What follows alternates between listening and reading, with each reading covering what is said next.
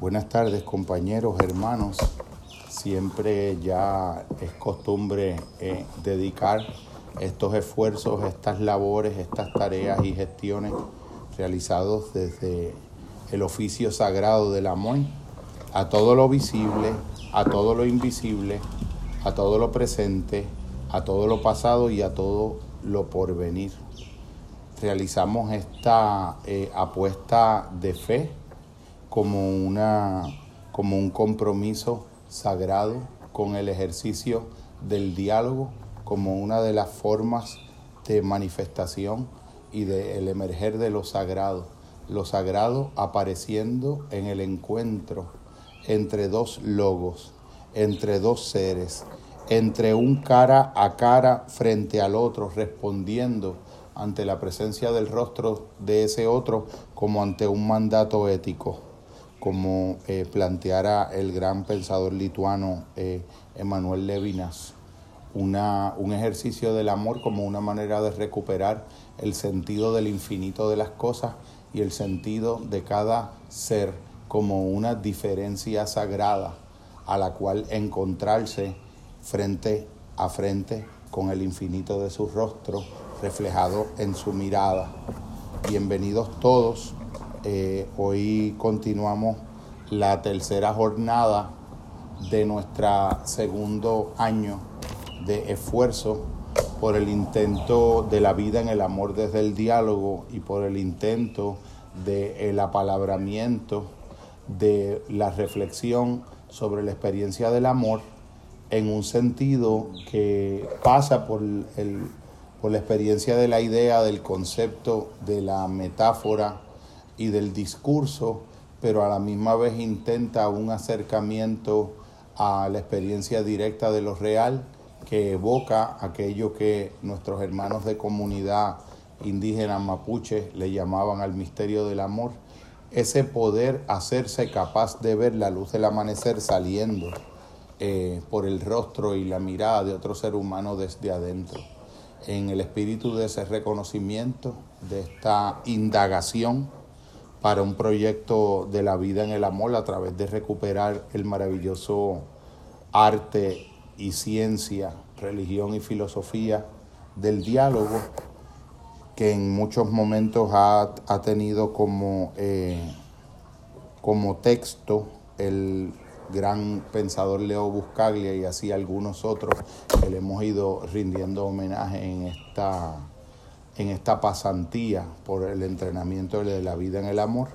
Eh, hoy vamos a tratar de eh, elaborar un poco en relación a diferentes impresiones en torno a Antonio de Melo y a poder seguir compartiendo eh, diferentes inquietudes sobre este proceso de la vida vivida en el intento del amor, en el intento del oficio sagrado, del encuentro entre los seres de lo visible y de lo invisible.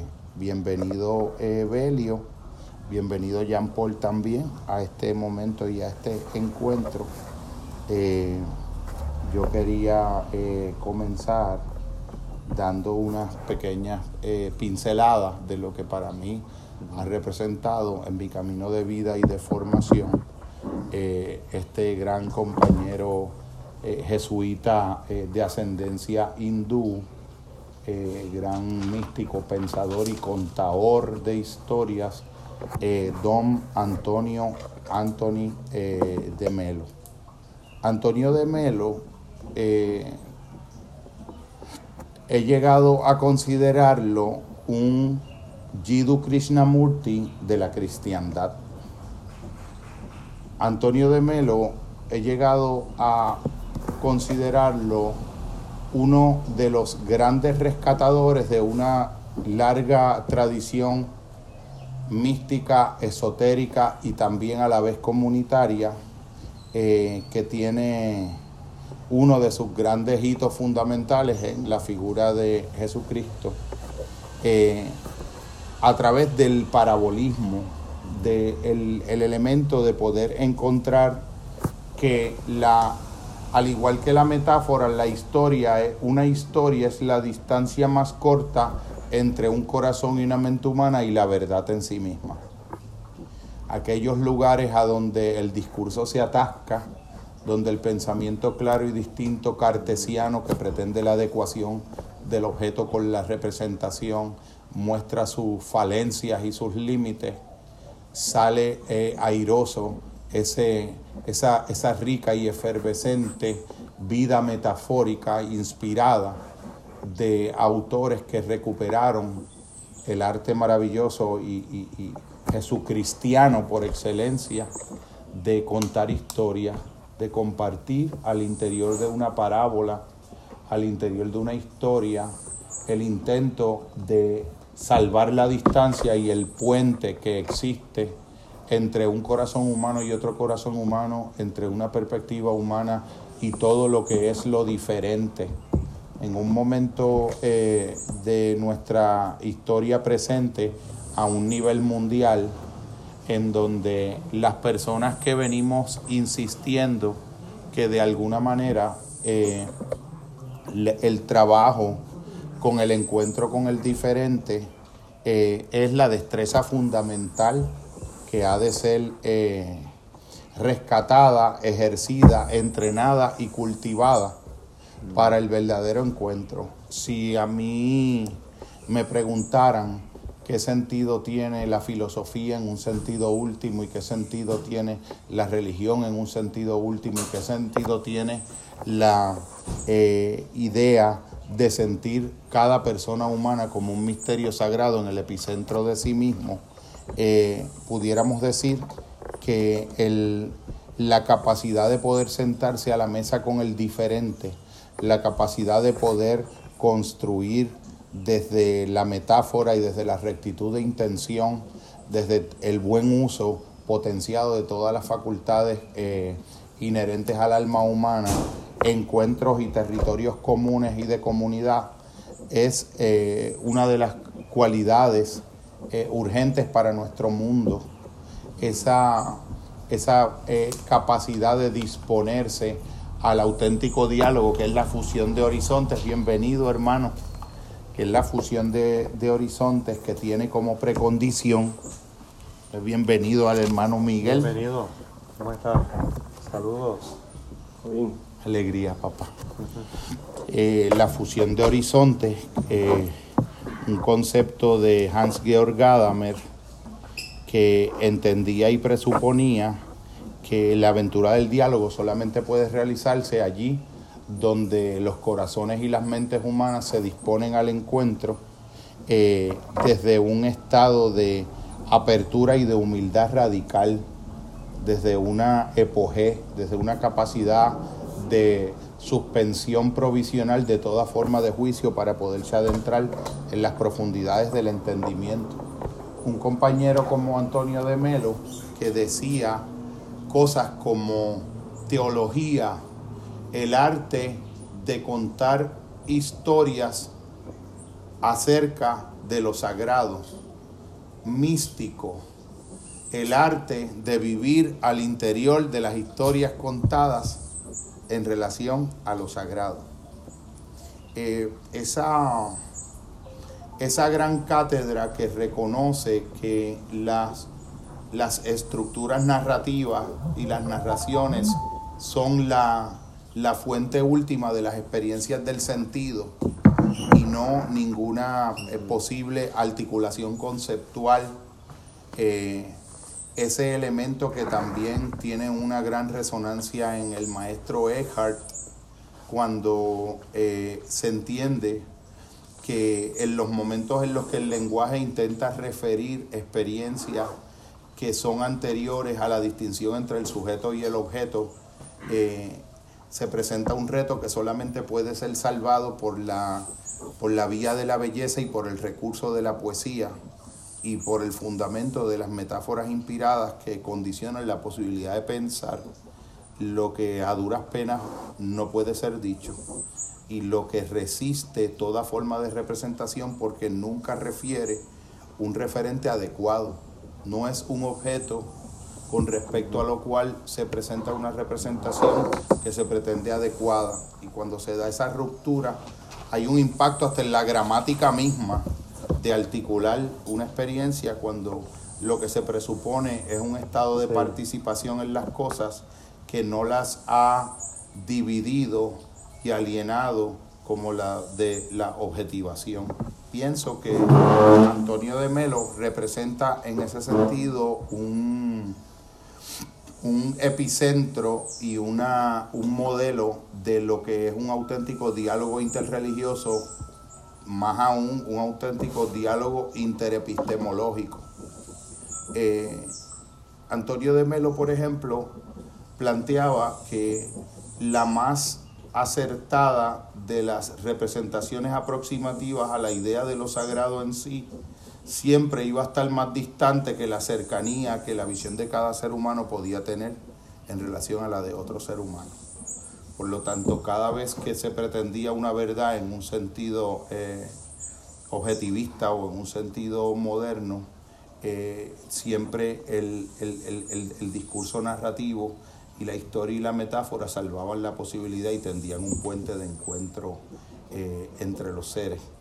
A mí me parece que ahí hay una, una fineza enorme en un autor que, entre otras cosas, enseñó que el amor es una forma de mirada que puede hacer que llegue a ver en el centro del alma de alguien algo que no existía con anterioridad a esa mirada. No solamente, no solamente la mirada, el, amor es una mirada que educa en el sentido de que logra extraer lo que intrínsecamente se encuentra contenido, sino que de algún modo funda en el otro posibilidades que no le preexistían a esa mirada. Eh, parece que ahí eh, Antoni de Melo pues da sus mejores registros y sus mejores luces. Eh, también es un autor que pudo reconocer el papel que tiene eh, la imaginación en muchos de los en muchos de los procesos interiores eh, me parece que esto tiene una un nivel de fineza y de exquisitez psicológica y psicodinámica eh, cuando por ejemplo en ejercicios de, de su libro de Sadana en el ejercicio número 36 eh, él menciona que en un momento dado está haciendo unos ejercicios de inspiración ignaciana, que eh, es, como uno de los primeros momentos en, el cultivo sistemático de la vida interior en Occidente, donde se integra, se recluta el papel de la imaginación de un modo espiritualmente activo. Y él decía, en un ejercicio donde ponía eh, la composición viendo el lugar, que era un concepto ignaciano, eh, te ponía a hacer un ejercicio representativo donde tú estabas hablando eh, con un Jesús imaginario, con que un análogo a lo que sería en la vida, en la lozanía de un niño, un amigo imaginario. Entonces decía lo siguiente, quizás temas, y, lo, resalto por, el nivel de, intuitividad psicoanalítica profunda que tiene este, este pequeño párrafo, eh, aparentemente inofensivamente sencillo, pero de una hondura que me hace recordar hasta Henry Corbin. Eh, quizás temas le ocurre a muchas personas imaginar que escuchas a Jesús decirte cosas la palabra Jesús pudiera ser sustituida por un referente de cualquier interlocutor que en ese momento tú lo estás representando como una otra edad al interior de ti. En algunos ejercicios de la fantasía te recomendé que hablaras con Cristo e imaginaras que Él hablaba contigo. Quizás preguntes, ¿cómo puedo saber si realmente es Cristo quien me dice esas palabras o si las invento yo? ¿Me habla Cristo o hablo yo conmigo mismo por medio de la imagen de Cristo que invento en mi imaginación? La respuesta a esta pregunta es que con toda probabilidad estás hablando contigo mismo a través de esa imagen de Cristo que ha producido tu fantasía. Sin embargo, bajo la superficie de ese diálogo que mantienes con ese Cristo imaginario, el Señor comenzará a actuar en tu corazón. Antes de que transcurra mucho tiempo, experimentarás que ese Cristo imaginario te dice algo y sus palabras obrarán en ti tales efectos de consuelo, de luz e inspiración, de gozo y fortaleza, que conocerás en tu corazón que esas palabras o bien vienen directamente del Señor o bien fueron inventadas por ti y empleadas por el Señor para comunicarte tus deseos. Por lo que atañe a este ejercicio, sin embargo, no tienes que preocuparte de si las palabras que escuchas de labios de Cristo son o no invención tuya. El amor que Jesús te tiene es tan grande que cualquier palabra que inventes y pongas en sus labios para expresarlo le parecerá adecuada. Yo creo que el asumir única y exclusivamente que se trata de nuestra imaginación responde precisamente a una mirada anclada en la modernidad más rancia en términos del conocimiento de las cosas. Eh, precisamente esa frase en el medievo de un Meister Eckhart que dice que en su poética dice el ojo con el que Dios me ve a mí es el mismo ojo con el que yo veo a Dios. El ojo con el que yo veo, el, ojo con el que el absoluto me ve a mí es el mismo ojo con el que yo veo lo, lo absoluto.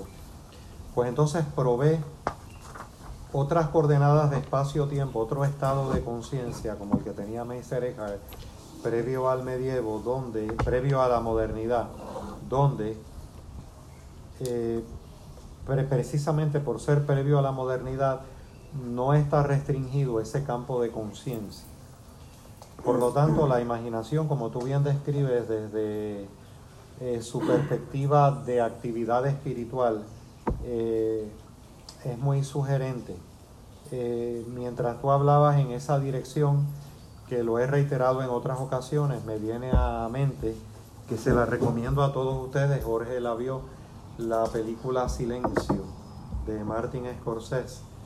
Este, eh, si bien es cierto que naciones como Portugal, España, Francia querían tener dominio sobre el contexto de, Japón, eh, es la narrativa de un jesuita muy sincero en su búsqueda entonces, él, este, como precisamente fruto de los ejercicios espirituales, entra en una actividad de buscar una respuesta de Dios.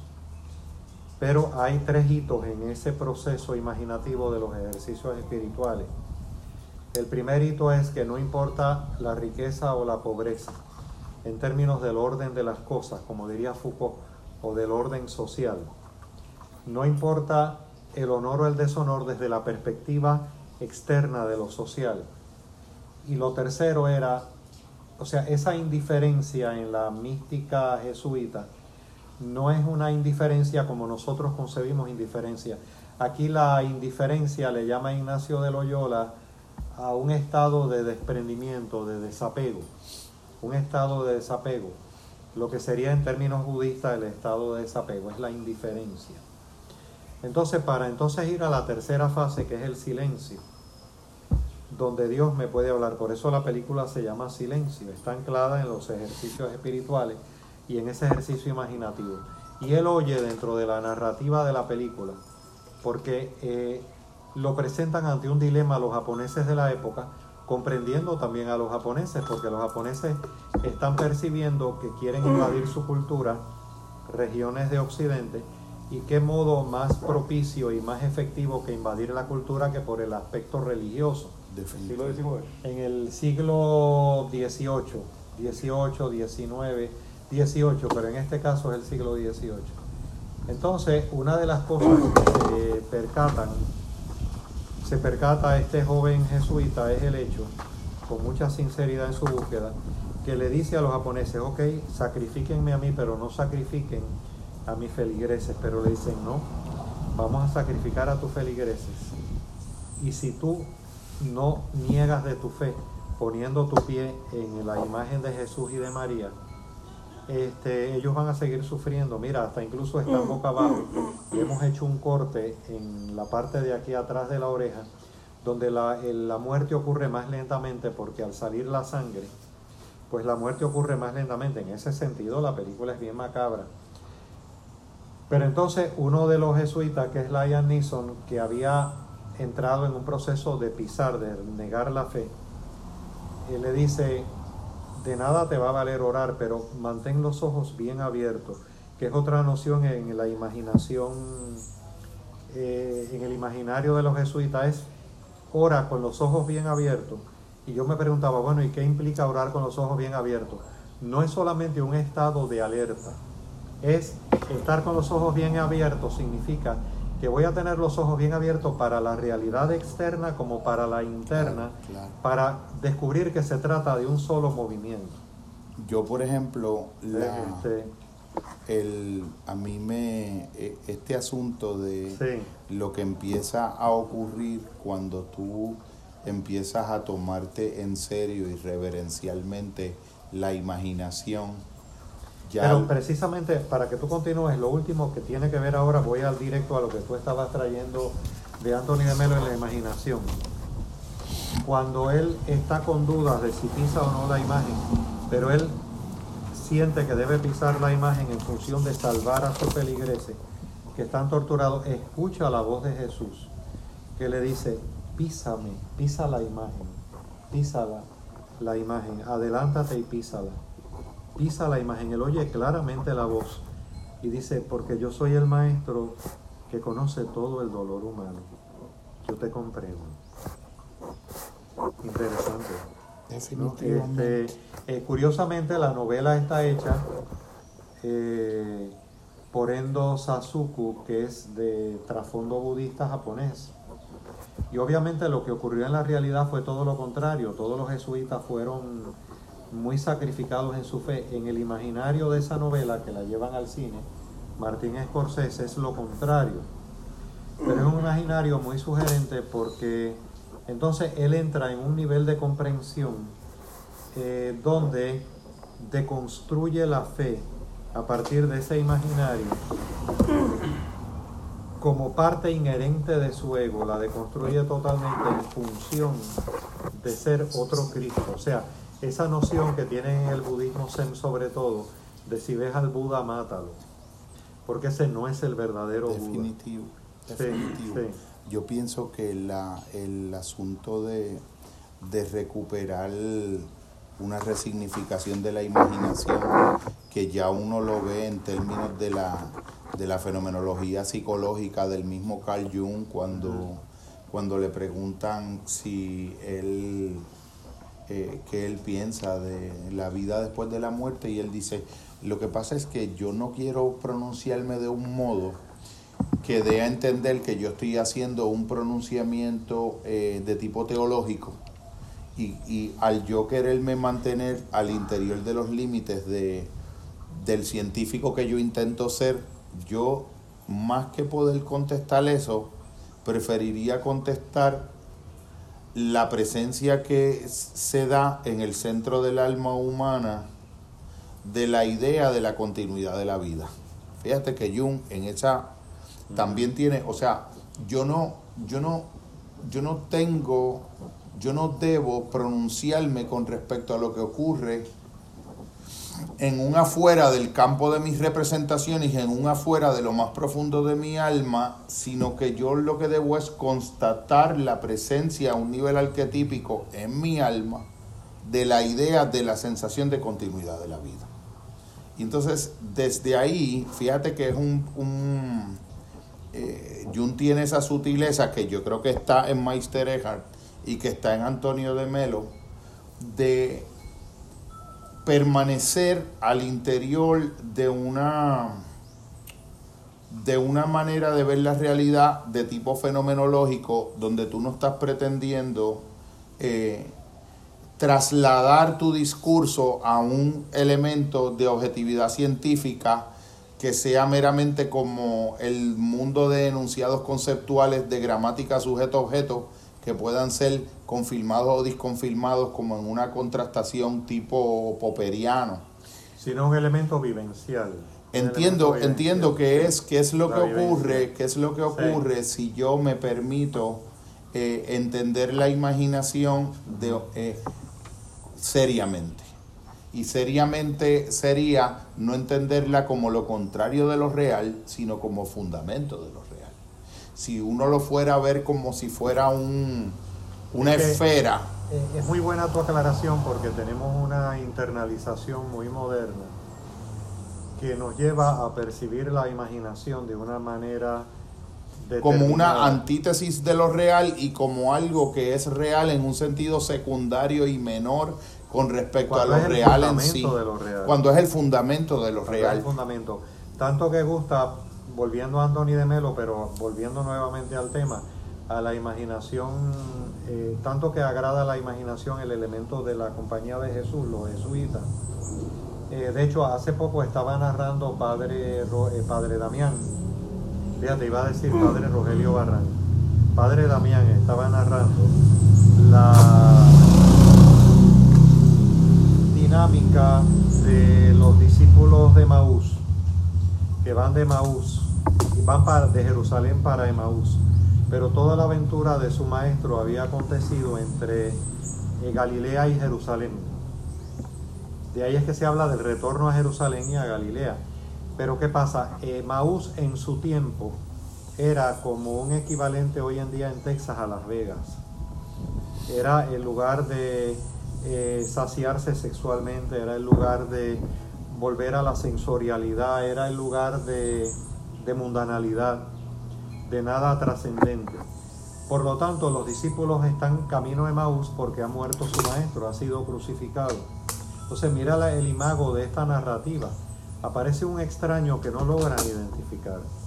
Entonces, el extraño que no logran identificar les dice, ¿por qué ustedes están tan, tan tristes?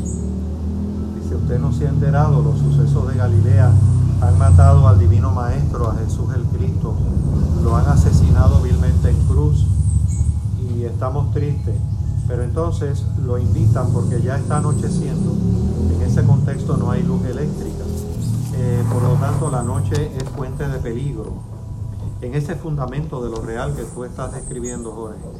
Entonces, cuando están en la casa, solamente al extraño lo pueden reconocer cuando parte el pan, comparte el pan y lo identifican con Jesús. Y en ese momento desaparece y dicen, no ardía de fuego nuestro corazón. Pero el camino de Maús, desde esa narrativa del fundamento del ser, no es solamente el hecho de compartir el pan, sino que cuando van frustrados para Emaús, al ser un camino, en vez de ir a Galilea o Jerusalén, donde Jesús de Galilea había emergido hacia Jerusalén para llevar su mensaje de humana hermandad, el camino hacia Emaús implica también el camino de los sueños frustrados. O sea, la vida consiste en que van a frustrarse nuestros sueños. La vida consiste en que nuestros sueños van a ser eh, cercenados por lo contingente. De la misma manera que han crucificado a Jesús, pero curiosamente aparece un extraño. El extraño que aparece, mira el fundamento del ser de esta narrativa y hace una irrupción en ese estado existencial frustrante. Y en ese estado existencial frustrante que hace la irrupción, este, parte con ellos el pan. A mí me, a mí me parece. Ve, este, eh, los discípulos se llamaban no, ¿No te acuerdas simplemente, no, no, porque no lo mencionan, eran unos discípulos de Jesús, usualmente iban de dos en dos y entonces esos dos iban, se llaman los discípulos de Maús. ¿Y dónde sale, dónde sale Sí. esa, esa historia? Bueno, ahí tendría que buscarte, ¿dónde salen los discípulos de Maús? ¿En qué parte de los evangelios, Jean Paul? 24. Lucas 24, en Lucas 24. And they Lucas walk in the 24. scripture. en las escrituras, en Lucas 24 y salen. Eh, o sea, ese imaginario es toda una narrativa porque el camino hacia Maús es que tarde o temprano, más temprano que tarde o más tarde que temprano, se van a frustrar nuestras expectativas de un de nuestros sueños, se van a frustrar en el camino del proceso, pero Era como un walk of shame. Exactamente, porque, o sea, volvemos, se acabó la posibilidad, al ya no estar el Divino Maestro, se acabó la posibilidad de una transformación, se acabó la posibilidad hasta de transformar al mundo, se acabó la posibilidad de suscitar un cambio en las personas, o sea, todo ha terminado en el más rotundo fracaso. Pero también es el camino de la vida a nivel de nuestras propias particularidades, eh, la frustración de todos los sueños. O sea, es ese fundamento imaginario, eh, lo imaginario como fundamento del ser. Nos estaba diciendo Padre Damián que esa narrativa es toda una teología, esa narrativa Definitivo, imaginaria. definitivo. Por ejemplo, mira, yo Sí. ahora generando elementos asociativos, se me ocurre pensar Sí. en cuando Federico Nietzsche, en el nacimiento de la tragedia, hace, comienza sus críticas a Sócrates. Para Nietzsche, con los trágicos griegos, Sófocles, Esquilo, Eurípides, el- el- el- los, tra- los traje- los trágicos griegos clásicos eh, son el, como la última frontera antes de que lo más luminoso del pensamiento comenzara un proceso de decadencia que inclusive desde la perspectiva de Nietzsche, gracias papá, desde la perspectiva de Nietzsche Gracias, estaba, gracias. Estaba salud mi gente Salud. desde la perspectiva de Nietzsche, ya, en ya Sócrates implicaba el comienzo de una decadencia con respecto al mitos.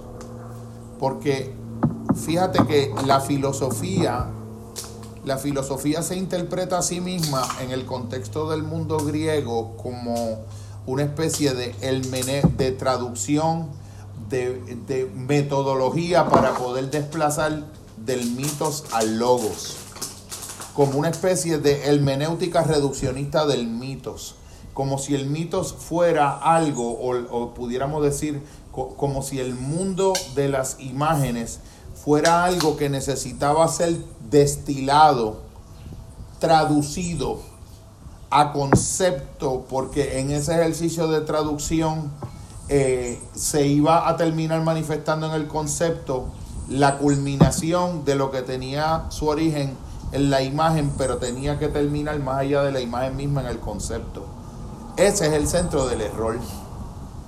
Esa evolución del mitos al logo. La Sí. pretensión de Sí. que el pensamiento racional tiene como propósito de construir las imágenes, hacer una hermenéutica del mito, porque el mito en el fondo es como una especie de manifestación arcaica, primitiva, eh, primaria de algo que tiene que evolucionar, progresar linealmente a un desarrollo óptimo que encuentra en la matemática, en la matesis y en la sistematización conceptual su expresión más lograda. Es como si fuera, es como nosotros sin darnos cuenta somos positivistas.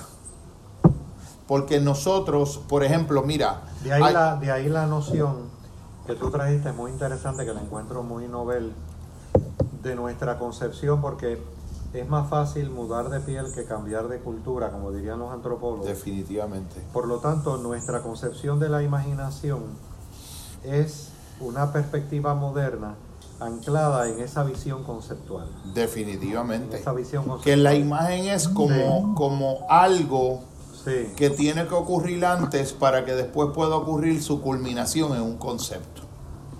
Y es ya como desde Sócrates. Que lo yo lo, yo lo veo Heidegger, porque sí. incluso cuando la gente habla de la, de la sabiduría de Jesús como uno de los más grandes Sí. contadores de historia de todos los tiempos, como un- como un magno, sí, como un magno parabolista, de alguna manera mucha gente interpreta que incluso los secos gnósticos tienen un poco esto del gnosticismo, no de la gnosis No de la gnosis cristiana. cristiana, sí. Interpretan como si Jesús hubiese tenido un nivel de discurso doble, uno de tipo exotérico y otro de tipo esotérico, y que Jesús contaba historias porque era la manera más eh, simple, infantil, simplificada de decir algo que él decía de un modo más completo a otra gente de otra manera. Mm. Y yo creo que aún en eso hay hay, hay- y hay un hay elemento positivista también, incluso hay un elemento, yo creo que cuando se hace esa interpretación, la premisa es que de algún modo tú cuentas una historia para referir una verdad cuando o el interlocutor tú estás asumiendo que no puede eh, recibir esa verdad conceptualmente o que eso es un modo que tú haces para que sea en un grado mucho menos sofisticado cuando En realidad, en el fondo, es todo lo contrario. Si tú tienes, por ejemplo, en la poesía, eh, Neruda te diga, eh, la palabra es un ala del silencio, el fuego tiene una mitad de frío. Si tú tienes un, un Fernando Pessoa, eh, hay suficiente metafísica en no pensar en nada. Si tú tienes un Octavio Paz, cantan los pájaros y cantan sin saber lo que cantan, todo su entendimiento es su garganta. Que aquí eh, este libro que, que trae Jan es un es un estudio. Este hombre es como un Joseph Campbell de Seven Seven Basic, Basic Plus, Plus. Why We Tell Stories de Christopher Booker. Tiene, él identifica, se pone a estudiar todas las historias y él identifica que la, la historia de la humanidad tiene un conjunto finito de temas arquetípicos esenciales que se despliegan a lo largo de todas las literaturas del mundo, de todas las historias del mundo. Eh, por ahí están mencionadas y uno de los hay un hay un estudioso que estudia las parábolas cristianas a la luz de la hermenéutica de ese libro de los siete argumentos arquetípicos básicos en todas las historias. Es como una especie de gramática universal de las narraciones En términos de de Chomsky, sentido sí, en lo, sí. de sentido en lo decía Chomsky. de sentido en lo humano y es que por ejemplo cuando analizan por qué el caso de la parábola del hijo pródigo tiene una relevancia tan universal que es una, es una historia de un calado profundo eh, de relevancia para un agnóstico, para un creyente, para un ateísta, eh, eh, para un interdenominacional, para un libre pensador, no importa el, posicionamiento epistemológico que tú tengas, cuando tú confrontas esa historia, tú sientes que esa historia toca unos invariantes del espíritu humano que resuenan y rebosan de significado. Ese elemento, ese elemento de contar historias no es una especie de catequesis infantil o de párvulos que utiliza ese recurso porque las personas, como, como con una especie de condescendencia, pensando que como las personas no están de algún modo preparados, los grandes maestros recurren a pequeñas historias porque ajustan su nivel de entendimiento a la pequeñez de, de seres humanos que solamente pueden recibir el sentido bajo la especie y la forma de una narración. Mira la, ese es el error. Obviamente, en este caso, traductor traidor, porque él venía de la lengua inglesa, un Robert Frost, pero tiene un breve poema, es muy breve, pero a mí me hizo tanto significado y está cargado de imagen. Es bien breve, se los narro. Dice, algunos dicen que el mundo acabará en fuego, otros dicen que en hielo terminará, que una era glacial acabará. Yo le digo a ustedes, amigos míos, que llevo en mí, llevo en mí tanto oro interior que en fuego acabará. Y llevo tanta indiferencia que les garantizo que hielo concluirá. Wow. Wow. Pero fíjate la, la, la intensidad de ese poema que está describiendo Robert Frost Definitivamente. este, y el sentido cósmico que tiene, ¿no? A mí Este, otro otro elemento de, porque de- no, es un, no es un sentido individualista, es un sentido cuasi cósmico, es arquetipal, porque está sintiendo el odio de la totalidad y está sintiendo la indiferencia de la totalidad. definitivamente. Sí. A mí hay dos elementos vida, ¿no? dos elementos que también menciono aquí. Eh, uno que siempre me llamó la atención del teólogo Karl Rahner, donde decía axiomáticamente todos los enunciados teológicos son analógicos. Y a mí me parece un gesto de una humildad antipositivista admirable que un teólogo haga un enunciado que asume que todo su discurso no está pretendiendo la verdad de una objetividad. Fíjate la, la sincronicidad que estoy teniendo aquí ahora con lo que tú estás hablando. Que ayer mismo Ana y yo fuimos a Sagrado Corazón, a nuestra parroquia, yo nunca había participado en un Via Crucis en sí. Entonces hay un elemento visual, tú estás viendo la imagen y estás viendo la reflexión sobre la imagen. Y yo sentí algo muy diferente a meramente escuchar la narrativa. Meramente a escuchar la narrativa. Porque precisamente en un contexto, el Via Crucis viene en un contexto medieval, cuando las personas, una gran mayoría de Europa, el 80% no sabía leer y escribir porque ese 80% estaba dedicado a la siembra y la cosecha. Entonces, este, esa noción del Via Crucis te entra a través de una imagen, del imago.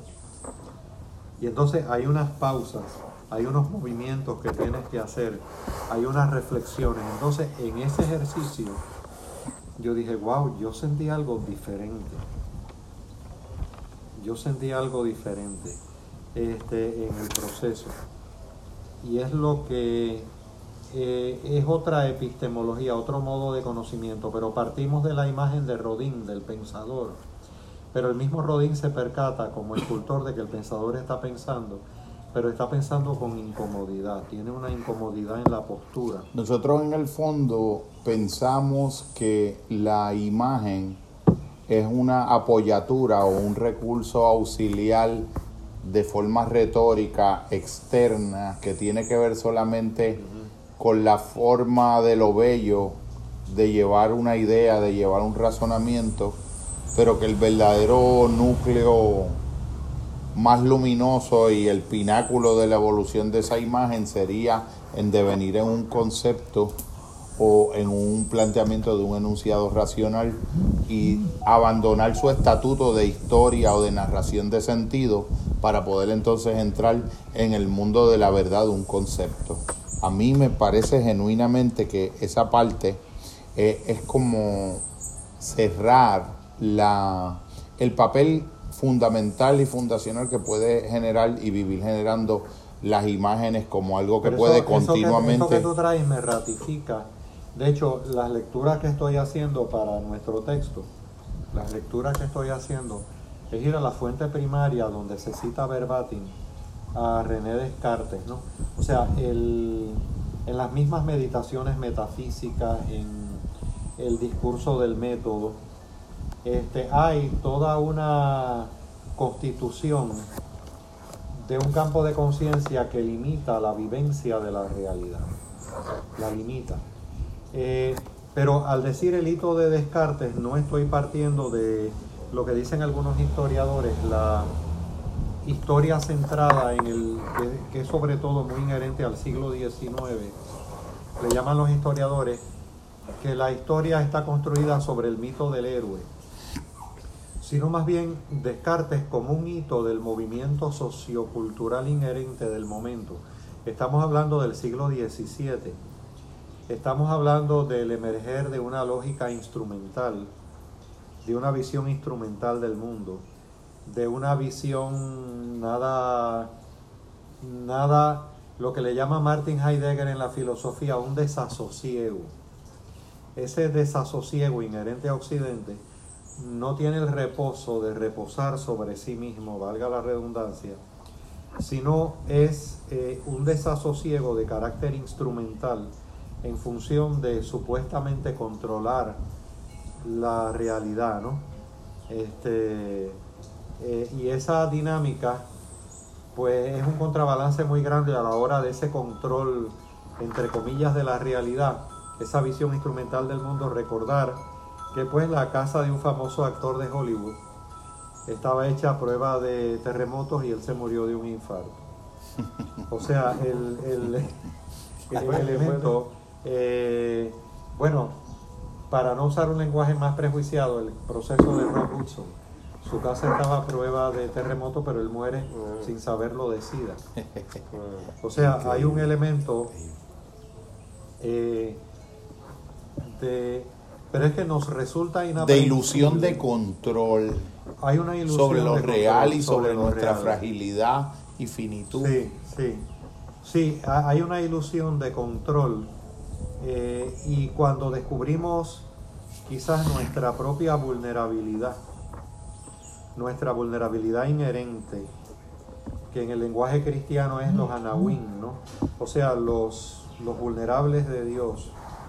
Pero en términos antropológicos, cuando descubrimos que somos un animal vulnerable, yo creo que provee la posibilidad para ampliar ese espectro de conciencia donde hay un sujeto que representa el objeto en una función instrumental. Definitivo. Porque la representación de un sujeto en términos del objeto, que es la visión cartesiana, y posteriormente se solidifica en Kant, que es lo que estoy explorando, pero con, con lujo de detalle en términos de Y la que ahí hay una pérdida en ambos polos. Cuando el sujeto objetiva el objeto, el sujeto se autoobjetiva a sí mismo sin darse cuenta, Exactamente, se autocosifica y cosifica las cosas. Exactamente. Todo sale perdiendo Pero, en esa operación. ¿cómo diríamos? La textualidad, la textualidad de un Descartes o la textualidad en crítica de la razón pura de un Kant no es hablar en términos estrictamente de Kant o de Descartes, voy más allá, es en qué contexto sociocultural global colectivo emerge un Descartes y emerge un Kant. eh, para que se pueda suscitar esa reflexión, porque yo soy yo más mis circunstancias. Por lo tanto, eh, hay un desasosiego en Occidente que para Heidegger está desde la ruptura del hito de, de Platón, o sea, Platón con un énfasis en la trascendencia y Aristóteles con un énfasis en la inmanencia. Entonces, a partir de ahí hay un desasosiego que nos lleva a la visión sistemática del mundo. La visión sistemática del mundo o la tecnificación del mundo. Esa visión tan instrumental, ¿por qué es importante destacarla? No para regodearnos en ella, es que es más fácil eh, mudar de piel que cambiar de cultura, porque me lleva a la concienciación de que la que no lo había tenido, de que la imagen que tenemos de la imaginación, valga la redundancia, es una de carácter secundario en relación con la realidad. Por supuesto, Porque por implícitamente supuesto, estamos enmarcados en que yo soy un sujeto que representa los objetos de la realidad y me puedo representar a mí mismo.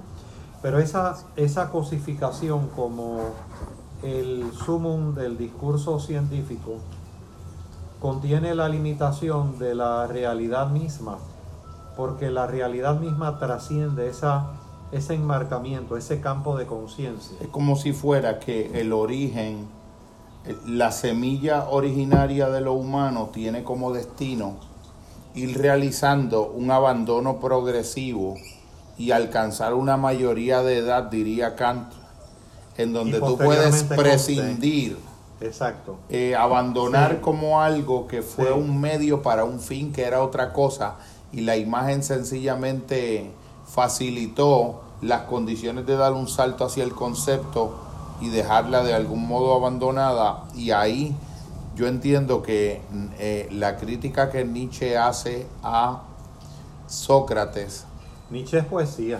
Nietzsche es como que poesía. ahí empezó a perderse la poesía Sí. como fundamento de lo verdadero, por decirlo así. Que había algo en lo que, en lo que estaba, en lo que estaba implícito en Sófocles, en Esquilo y en Eurípides, que ya se iba a perder cuando lo que de verdad había ahí fuera sistematizado conceptualmente, había una pérdida de algo El que segundo- no quedaba traducido, un residuo que era irreductible. El segundo Heidegger hace una especie de reflexión explícita sobre ese desasosiego de Occidente. El segundo Heidegger, sobre todo. La, esa concepción está muy arraigada a nuestros tuétanos, ¿no? Este, fíjate que lo podemos ver en diferentes formas y maneras, por ejemplo, a través del lenguaje del protocolo. El protocolo siempre es una sistematización en términos de un medio para lograr un fin, la sistematización del mundo. El marcado énfasis en el protocolo. El marcado énfasis, por ejemplo, he visto charlas de la Interamericana. Pero el medio se vuelve el fin en sí mismo. Exactamente. Entonces el Sí. protocolo acabamos siendo siervos del protocolo, en lugar del protocolo medio que nos sirve a nosotros, sus propios creadores. Es que ya desde por sí la reificación de que hay un protocolo para todo, hay un protocolo para lamentarse, hay un protocolo para destacar las injusticias, hay un protocolo para obtener determinado documento. Implica Hay un protocolo elemento- lingüístico para Sí. para significar que tú estás reconociendo el carácter irreductiblemente sagrado del otro, donde acaba siendo una reformulación de artículos y de pronombres en lugar de un reconocimiento de lo sagrado del otro que ya te garantiza esa experiencia. Sin ideología. Eh, pero es un, es Sin un proceso ideología. bien arraigado en nosotros que es importante hacerlo consciente en función de ver emerger nuevas posibilidades existenciales de percepción, de vivencia, de interpretación. Yo pienso que, por ejemplo, uno puede eh, regresar, tú te pones a, a pensar en, un, en una mente como la de Alberto Einstein, eh, pensando 40 años E igual a mc al cuadrado, Mm. eh, fuera de cualquier paradigma positivista de que hay que, de que ser un buen pensador es pensar muchas cosas diferentes en una diversidad creciente a lo largo del tiempo versus la idea de un, de un genuino pensador de pensar una, dos, tres ideas fundamentales en su interrelación con las, con, con las cosas toda la vida.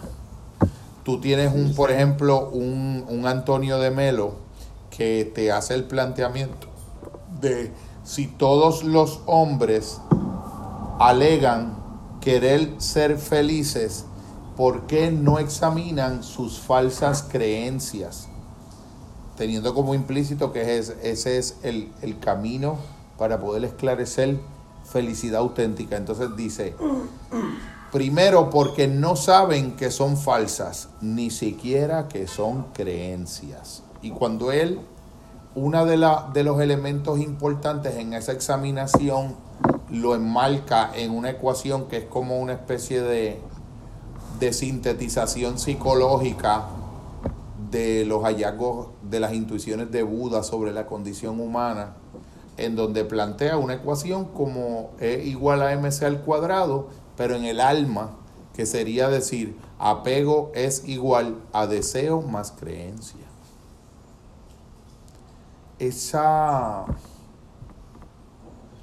esa ecuación, ese constructo eh, de plantear que el apego es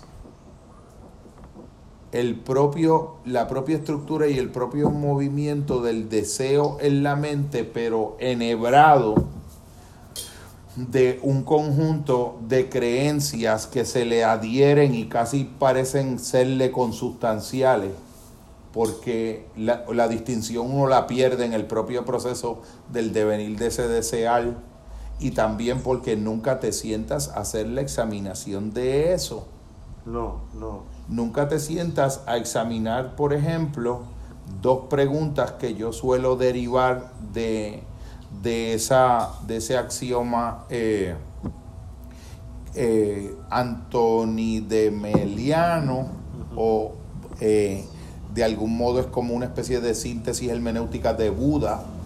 Y entonces yo eh, entiendo que hay dos preguntas que uno puede derivar para poder hacer el trabajo de examinar esas, ese, ese primero, porque son falsas, porque no saben que son falsas, ni siquiera que son creencias, sería tu poder hacer una suspensión de juicio, una epoge fenomenológica y hacerte la siguiente pregunta con respecto a cada idea que tú llevas asumida como cierta. ¿Cómo llegó esa idea a mi cabeza? y tratar de realizar en introspección la reconstrucción retrospectiva del tracto de toda la genealogía de esa idea y irla complementando con la pregunta de ¿y cómo llegó esa idea a ser tenida por cierta al interior de mi cabeza también? ¿Cómo esa idea llegó a mi mente? ¿Y qué procesos dentro de mi mente, qué historia en mi mente se desplegó que hizo que esa idea que llegó a mi mente, que no nació en mi mente, terminara siendo cierta. Entonces, yo pienso que si uno le consagrase la vida a todo el crecimiento que puede ser derivado de un compromiso con hacer uso de ese recurso para la vida interior, no te daría la vida entera. Porque la vida entera sería un ejercicio incesante, una epéctasis de vivir examinando la historia, el devenir, la genealogía de las ideas en mi mente y la reconstrucción del proceso que hace de esas ideas algo que es asumido como cierto. Fíjate que en el propio cuarto camino de Gurdjieff es bien interesante que lo retoma de civilizaciones antiguas, o sea, la gran inquietud de un George Ivanovich Gurdjieff en la búsqueda del cuarto camino era con sus luces y sombras como todo proceso humano, pero era buscar en las civilizaciones antiguas aquellos elementos que fueran herramientas genuinas de transformación, que pudieran posibilitar ese elemento. La identificación, él la destaca, destaca tres aspectos. La no identificación, porque constantemente hay un proceso de identificación. O sea, hay un proceso de identificación nuestro a nivel cognitivo, a nivel mental, hay un proceso de identificación a nivel afectivo, en términos de las emociones y sentimientos, y hay un nivel de identificación a nivel del movimiento corporal. Eh, esas identificaciones que tienen un correlato en nuestra mente, en nuestras emociones y en nuestro cuerpo, pueden ser trabajadas a través de lo que ellos le llamaban el recuerdo de sí. El recuerdo de sí es ese estado de quietud, ese estado de serenidad, tratar de coextenderlo a ese estado de alerta conciencia, coextenderlo a los procesos de lo cotidiano, en términos tanto de los pensamientos como de las emociones y los sentimientos, como de la acción del cuerpo. Y el tercer aspecto que enfatizaban era el cese de la configuración de los pensamientos negativos. Este, para entonces que ocurriera, para entonces intentar mantener las puertas abiertas, a ver si entraba el viento de la conciencia de sí, que era descubrir mi lugar en el universo. Pero el recuerdo de sí es un proceso bien difícil porque desde el mismo momento que intentamos recordarnos de nosotros mismos en ese mismo momento, nos olvidamos de nosotros mismos. De ahí, por ejemplo, el retomar de la antigüedad las danzas sagradas de Zaratustra, del zoroastrismo, en términos de integrar una concienciación del movimiento del pensar, del movimiento de las emociones y del movimiento corporal, porque en una danza coreográfica es que puede acontecer una plenitud de carácter de alerta conciencia, que era que esa fue la esencia, según Gurdjieff, del zoroastrismo. No un zoroastrismo ya devaluado o un zoroastrismo, vamos a decir, adulterado en el tiempo, sino un zoroastrismo genuino. Esa noción de ahí es que está esa imagen de la danza en el fuego, ¿no? Porque es una alerta conciencia de estar en armonía con las cosas. Y esa alerta conciencia a través de la danza, sobre todo de la danza coreográfica, pues por ejemplo a nivel de mi mente, de mi centro mental, como le llaman en el cuarto camino, tenía que estar consciente de ir a la izquierda o a la derecha, al frente o atrás. Luego internalizaba el movimiento del baile y lo disfrutaba. Y por último, estoy moviendo el organismo, el cuerpo. Entonces, hasta incluso decía el propio Gurdjieff que el estado de conciencia a nivel de los pensamientos y de las emociones suscitaba unas corporalidades específicas, unos posicionamientos corporales en nosotros. O sea, Gurdjieff aplaudiría mucho que si nosotros nos cepillamos los dientes con la mano derecha, nos lo cepilláramos con la izquierda y viceversa. Este, porque ello lleva a un trastocamiento de las habituaciones. de las habituaciones. Y una de las habituaciones más comunes, pues es la identificación a nivel mental. O sea, me identifico yo con el profesor Hierro solamente o yo soy algo más que el profesor Hierro. Y el día que no tenga la posibilidad de ser, de ejercer la cátedra, ese día sería mi final. Eh, o soy algo más que la posibilidad de ejercer la cátedra. O sea, la identificación a nivel cognitivo, a nivel de las emociones, pues es muy marcada por toda la gama de, de aprendizajes que tenemos en esa dirección. Pero más que una reflexividad sobre sí misma en términos de lo que me acontece, de cómo llegó esa imagen a mí, vamos a decir, cómo llegó esa idea a mí, más que una reflexividad en esa dirección, implica un estado de conciencia aquí ahora, por ejemplo, en el cuarto camino, donde observo, eh, tiene mucha analogía con la visión de la alerta conciencia de un Krishnamurti, ¿no? Lo único que tiene una sutileza y unas ramificaciones en el cuarto camino muy interesante. Y, eso, eso, eso es parecido a, a la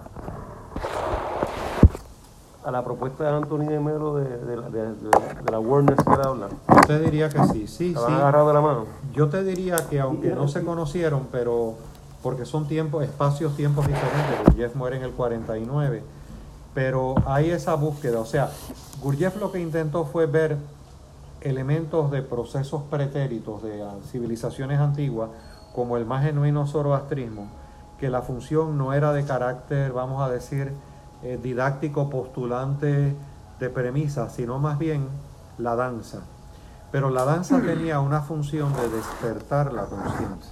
Yo pienso que Una, la- una pregunta. Eh, Sí. ¿Hay, hay alguna relación entre el zoroastrismo y el sufismo o no? Sí, muy marcada, aunque no la quieren admitir explícitamente muchos sufíes, porque los sufíes, Ah, mira, no sé, no. sí. eh, muchos sufíes no la quieren admitir, porque acuérdate que el sufismo se percibe como la rama interna de la fe musulmana, la rama, eh, vamos a decir, esotérica, espiritual.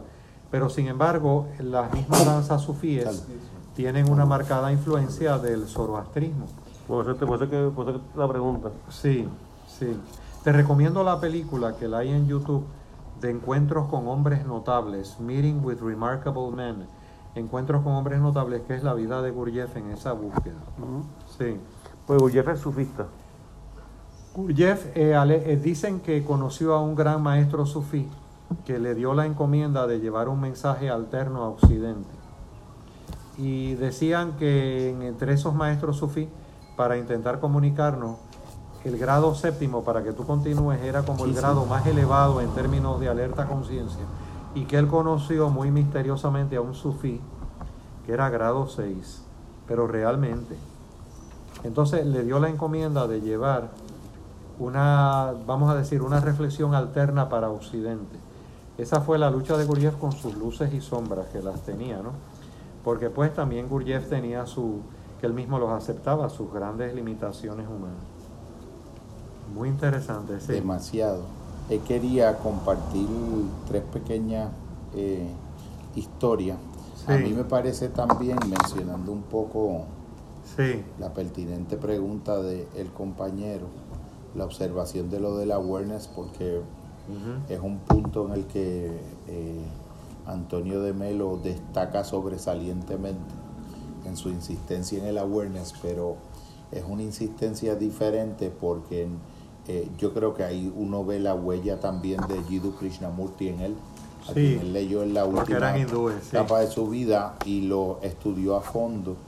Supuso una gran transformación porque eh, la idea del awareness de, de Antonio de Melo, al igual que la, eh, en el entendimiento de Jiddu Krishnamurti, no es metodologizable, no es un método, no es un algoritmo, no es una secuencia de pasos que se hacen como medio y condición previa, necesaria y suficiente para un fin fuera de eso. No es algo que puede ser producido por ti. No. No es algo que es un mérito de un esfuerzo tuyo. Es algo que tú puedes permitir que ocurra dentro de ti echándote a un lado y sencillamente mirando. Decir, si el ojo no está obstruido, el resultado es la visión. Si el corazón no está destruido, el resultado es el amor. O sea que es como una metodología de identificar los, los aspectos que en, en el alma humana y en la mente están entorpeciendo algo que cuando se ponga de manifiesto no es que se pone de manifiesto porque tú lo creaste, No. es porque se pone de manifiesto porque tú pudiste recuperar la experiencia original que siempre te sigue acompañando y siempre espera que remuevas las obstrucciones que se fueron anclando en la mente en relación a la posibilidad de poder estar en ese estado.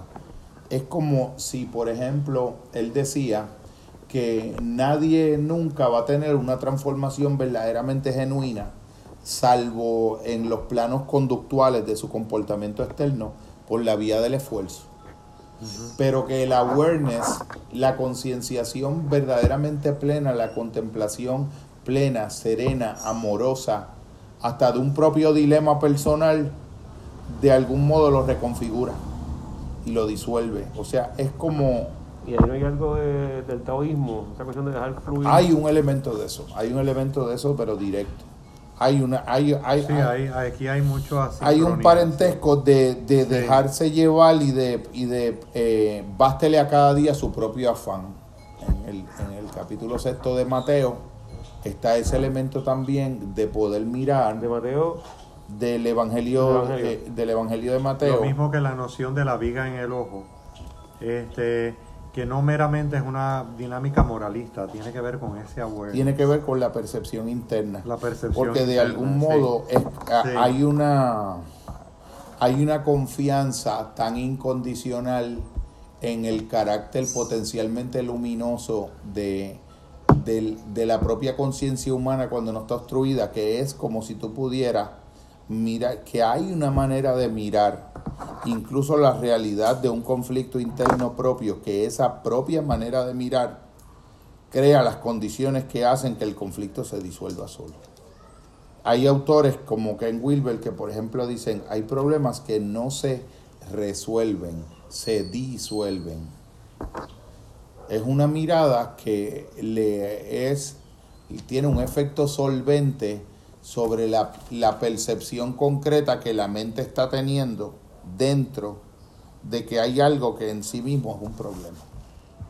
Y ese estado de, de estar despierto o de despertarse no es no es un no es un estado que esté que se le añaden elementos espectaculares de superpoderes es es algo mucho es, es un más acá del interior de la percepción serena de las cosas es como tú confiar en que si la mente está en un estado profundamente sereno y silencioso, las cosas mismas van a encaminar su propia solución.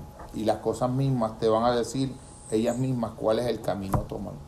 Y entonces tú empiezas a tener experiencias como por ejemplo el tú sentir que sabes algo pero que no sabes por qué lo sabes. Y tú sentir que algo va a estar bien como por ejemplo, eh, yo tuve esa experiencia en la reunión que tuvimos. En la reunión. La, en una reunión Ah, que, que tuvimos, que Sí. después te, te, hablo de, bien. te hablo de eso, eh, fue la alegría de los compañeros. No sé si viste el mensaje que me envió Antonio.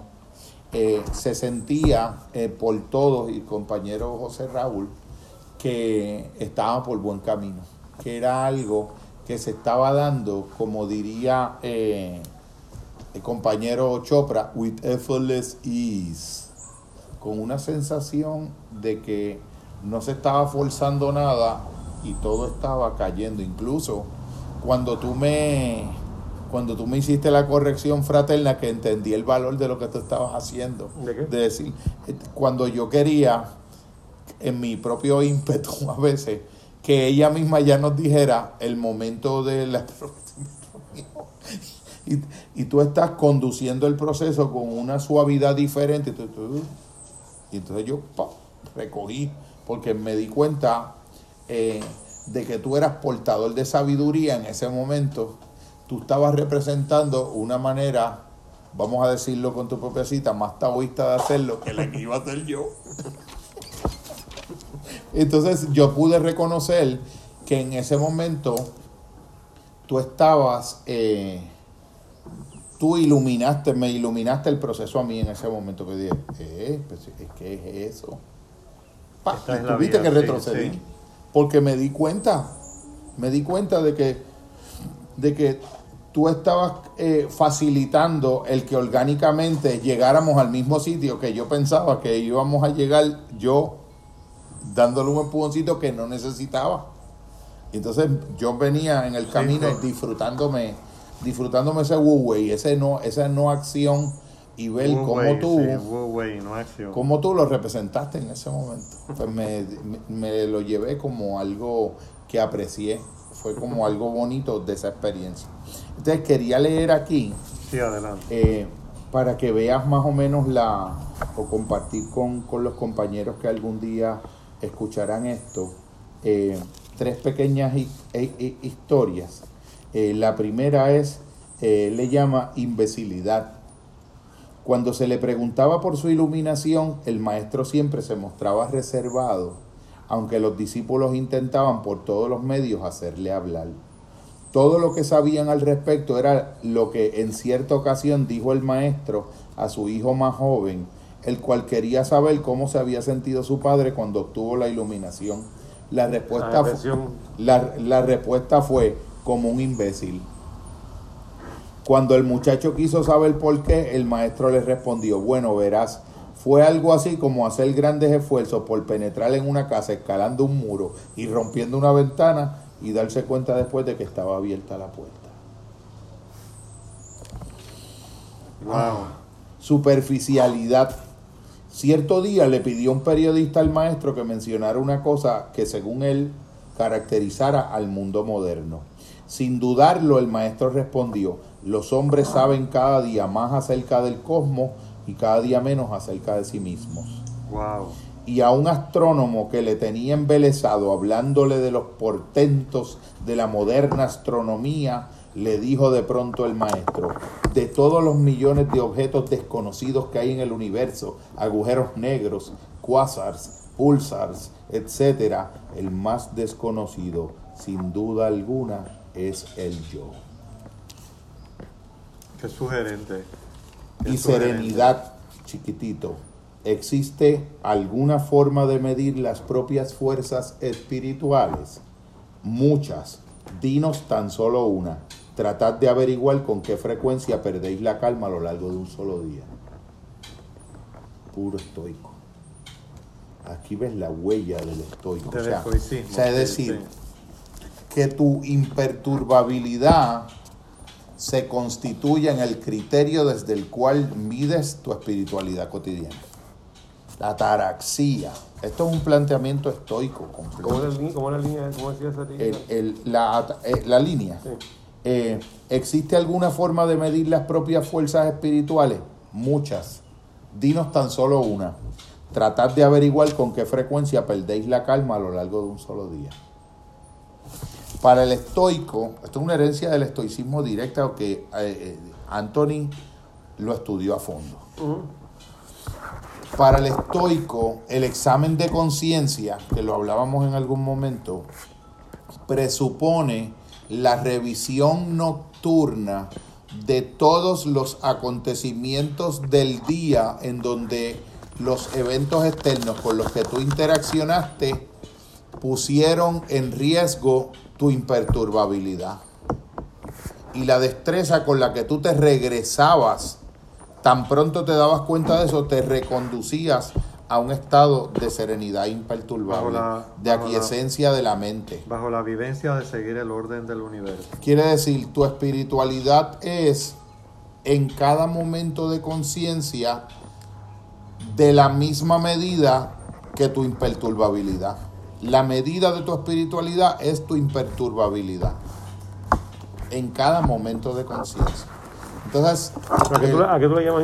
O sea, ¿cómo definimos imperturbilidad? imperturbabilidad, eh, pudiéramos decir, eh, no son las cosas las que nos afectan, sino la interpretación que hacemos de ellas. Es de, ese desideratum Mm. de Epicteto.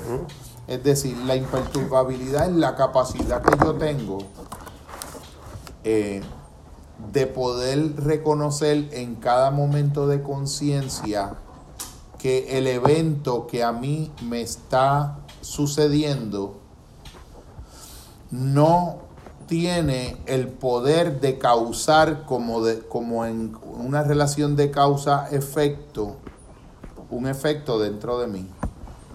Que los eventos externos no son causas del efecto de las emociones internas. Eso es estoico por excelencia. Yo puedo en cada momento reconocer que el orden de lo que a mí me está sucediendo pertenece a una dimensión distinta del orden donde yo lo estoy significando. Así es que yo lo veo en un nivel psicológico. Eh, lo digo yo con un pequeño... eh, Lo que hace que, que una, una idea bien fina ahí.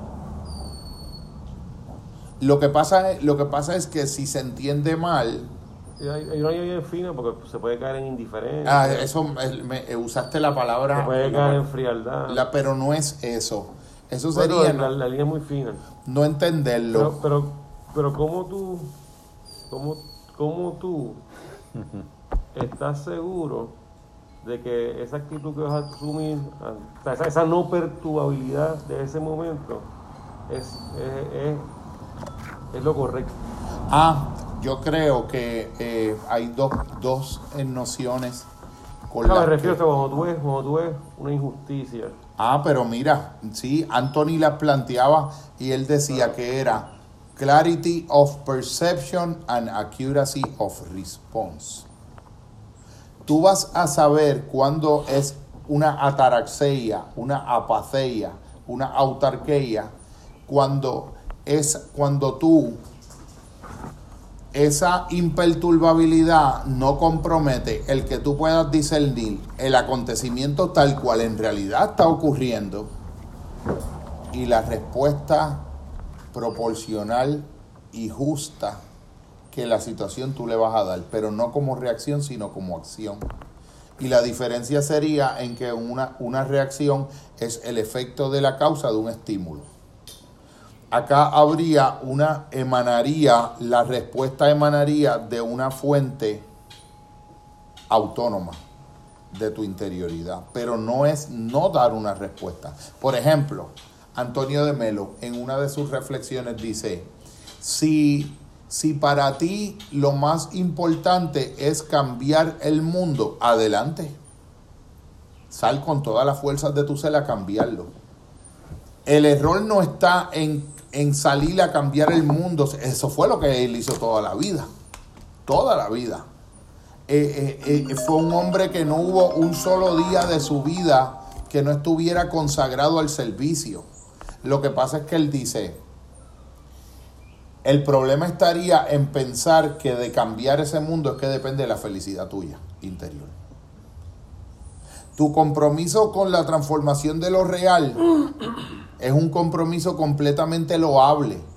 El problema es si tu mente lo está haciendo pensando que solo así tu mente va a poder derivar de eso una plenitud que solamente la puede derivar de ella misma. Sí, Es sí. bien fino. Bien fino porque Tiene mucha sutileza, sí. An- Anthony de Melo murió en el piso de arriba de un hotel en Nueva York donde iba a dar un seminario que había estado las últimas, las tres noches anteriores haciendo anotaciones y muy entusiasmado de todas las ideas nuevas que iba a compartir. O sea, pero practicaba la imperturbabilidad. La imperturbabilidad de Epicteto fue la imperturbabilidad de un individuo que se levantaba todos los días a las 5 de la mañana y que recibía a todos sus discípulos, que hacía su obra, que labraba la tierra. La imperturbabilidad de Marco Aurelio fue la imperturbabilidad de un hombre que por 19 años regentó un imperio, con todas las obligaciones que eso implicaba.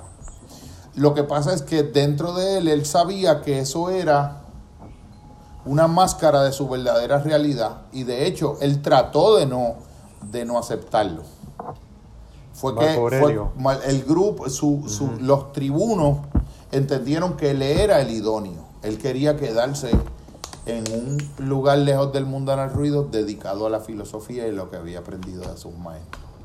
Es decir, que la, la vida misma, Cicerón lo mismo, Séneca lo mismo, la vida misma de los grandes estoicos eminentes es una, una encarnación vivencial de personas que pudieron vivir el ideal de la imperturbabilidad, no como una racionalización de la indiferencia moral, de la inacción política, eran personas altísimamente comprometidas. Lo que pasa es que el estado interior del alma lo cultivaban como algo completamente autónomo del evento en sí, porque entendían incluso que era, hasta en un sentido práctico, era una mejor plataforma para una acción consistente. De hecho, se plantea el estoicismo o la ecuanimidad en función de seguir el orden. Pero la preocupación es legítima, la pregunta es legítima porque es bien fácil que eso se confunda.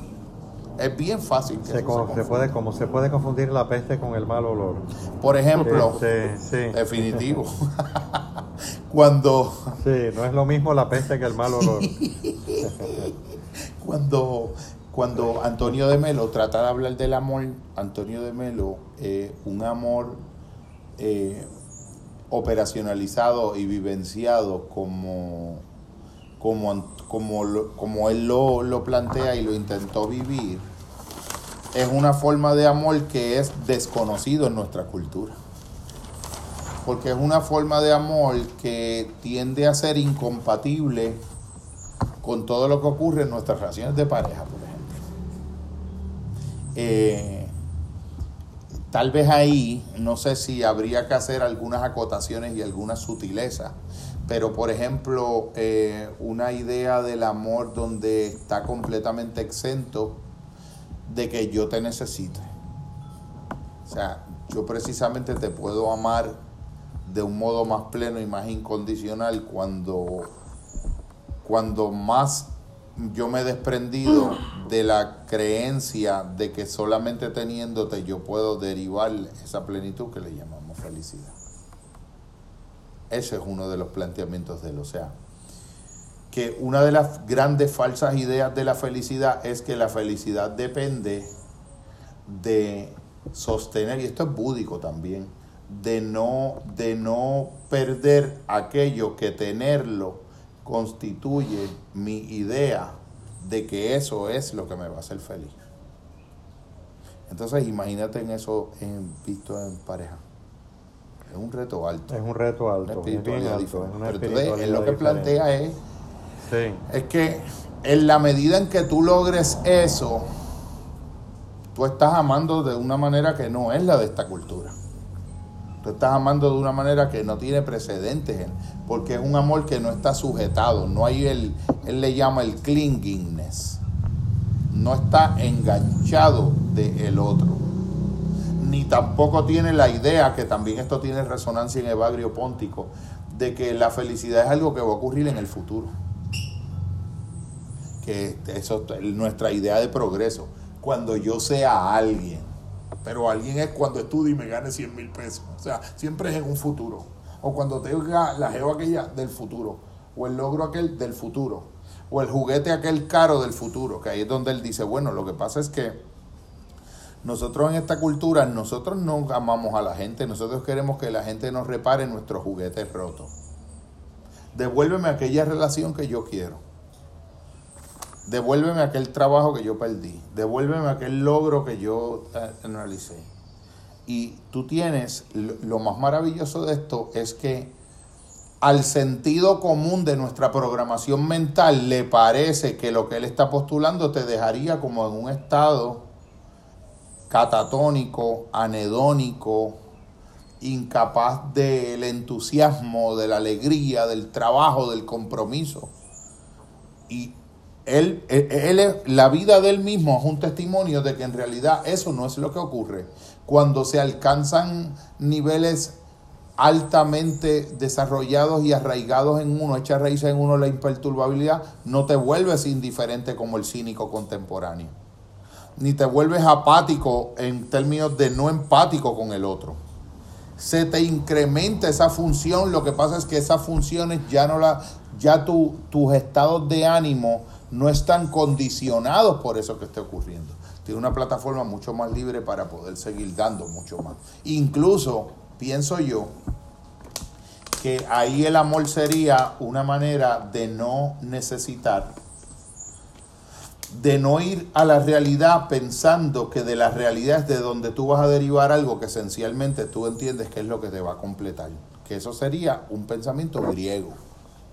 La idea del amor griego es deficitaria, que era lo que decía eh, Francisco Serrano. Por eso, si a un griego, un, un hebreo le, le hubiese dicho, un judío le hubiese dicho, o un cristiano le hubiese dicho, Dios es amor, él le hubiese dicho, no, Dios no es amor, el amor es un Dios.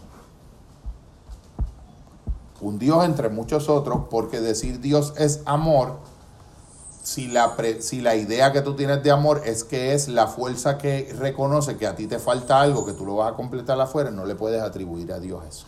Te lo tienes que dejar como un motolismo móvil.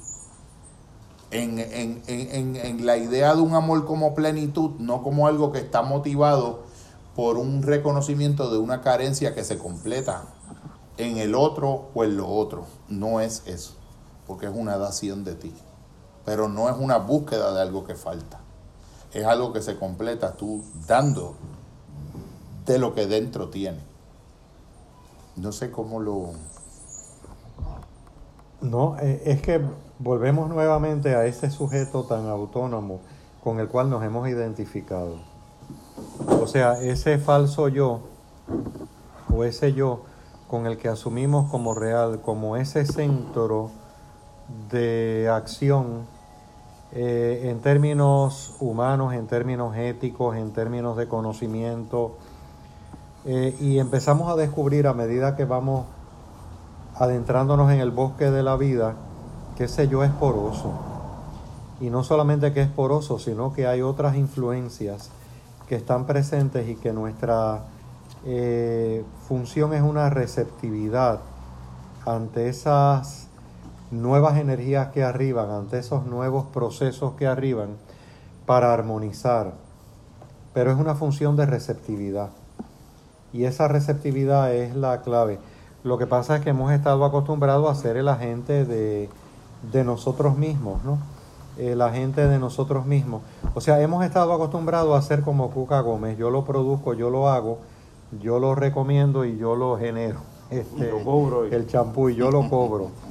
Este, entonces, resulta que se trata de una cadena mucho más sofisticada. Se trata de una de unos niveles sutiles de energía, de unos niveles de, de receptividad diferentes y nos resulta hasta incluso paradójico, ni siquiera paradójico, porque las paradojas se reconcilian, nos resulta contradictorio ese nivel de receptividad que pueda suscitar las verdaderas actividades de la vida, porque volvemos a ese sujeto autónomo y no nos damos cuenta de que somos reacciones. ¿Y qué va a pensar un sujeto autónomo? Que para que las cosas ocurran, él tiene que hacerlas que él es el que tiene que producirlas. Pero entonces yo creo que la paradoja aquí es que mientras más interior es la dimensión de la experiencia de la que estamos hablando, más contraintuitiva es la experiencia que se da en ese interior y más paradójica. Por ejemplo, la, la aparente contradicción paradójica de que para lograr más sea precisamente hacer menos en lugar de más incluso en unos momentos dados hacer nada en lugar de casi todo. Incluso confiar más en la propia naturaleza del proceso que confiar solamente en ese sujeto autónomo que es el que tiene que hacerlo porque si no lo hace no ocurre. Mientras más al interior de la experiencia del ser estamos, la los procesos empiezan a correr de una manera paradójica. Las cosas no se resuelven, se disuelven la, el, el awareness, eh, el insight, la mirada penetrante, amorosa sobre el fenómeno conflictivo, soluciona, soluciona en el sentido químico de, solvente, de, de solventar, de, de, como una de como una piedra de sal se disuelve, se, se soluciona en una solución. Y el awareness acaba haciendo ese efecto. Para él, no, el, el error tal vez está en la dificultad que tiene el pensamiento de poder reconocer que desprenderse de las ilusiones probablemente en el centro de la mente es algo más fácil de lo que la mente vive pensando en la periferia de la mente. Mientras más, mientras más distanciado está el proceso cognitivo que tú estás haciendo del centro de la mente, más tú vas a pensar que depende de ti. Que tienes que hacer algo, que tienes que seguir una metodología, buscarle un gurú nuevo, eh, eh, eh, buscar algo más potente, aumentar la dosis de lo que tiene. Entonces tú tienes mi, mi abuelita que lo trabaja desde, una, desde un icono, desde un icono, el perpetuo socorro, un icono, un icono bizantino y griego. La diferencia que lo había mencionado aquí también en todo esto que hablamos de que esta, esta espiritualidad que abren estos grandes maestros como Antonio de Melo, que a mi juicio está eh, eh, vivió su encarnación en este mundo, con, estaba, 100 años, estaba 100 años adelantado hasta del Concilio Vaticano II. Antonio de Melo es la encarnación de los ideales cuasi inalcanzables que la iglesia pudo postular en el Concilio Vaticano II y no pudo vivir. Vamos a ponerlo así. Eh, las contradicciones de la historia eh, son de tal magnitud que alguien de este tipo de grandeza y que hubiese sido en este momento histórico uno de los grandes facilitadores del diálogo interreligioso. Esto es un antecedente de Willie Jagger, es un antecedente de Ansel Grum, es como una especie de gran abuelo de, de, toda esta otra generación, de Javier Meloni, que es de la misma compañía. Sí, es muy interesante toda Pero este era un hombre universal que al interior de las instituciones las, las resignificó y supuso un reto tan grande que hasta acabó en el índice de, cuerpos teológicos y de libros creativos sujetos a revisión doctrinal y teológica. Este, yo creo por que 20 años. Eh, sin obviar el elemento, vamos a decir, de la particularidad humana que tanto me, llama la atención por mi propia formación y, mi búsqueda. Eh, pero no cabe la menor duda de que la, vuelvo a reiterar, cambiar de piel es más fácil que mudar de cultura. Por ejemplo, eh, ahora en el grupo cristiano de monjes benedictinos en Shantibanan está Father Dorothy, con el que he hecho amistad por Facebook. El padre Dorothy es hindú, es hindú. Tiene su piel cobriza, el cabello bien lacio, este, el típico indio de características fenotípicas indias. Entonces tú ves a Father Dorothy en Shantibanan, monje benedictino, pero a la misma vez ves a Father Dorothy eh, darte una cita de Buda. Pero de momento te da una cita de Ramana Maharshi y después vuelve con Cristo y tú dices, pero ven acá, ¿cómo es posible esta, esta dinámica epistemológica por la propia cultura? O sea, el factor cultural es otro. Creo que era de alguna manera eh, algo que contribuyó también en Anthony de Melo, ¿no? El factor de su propia procedencia, su propia cultura, el continente de la India, donde no hay una exclusividad religiosa, sino que todas las diversidades de expresión religiosa, este, habidas y por haber, constituyen una expresión de Brahman. Este, creo que eso está bien internalizado en la cultura, en la cultura hindú. Lo puedo ver por Father Dorothy, en los benedictinos en Shantibanan, que es una de las personas que está a cargo ahora. Un hombre como de unos 45 a 50 años de edad, este, donde te cita indistintamente diversas religiones, el sufismo.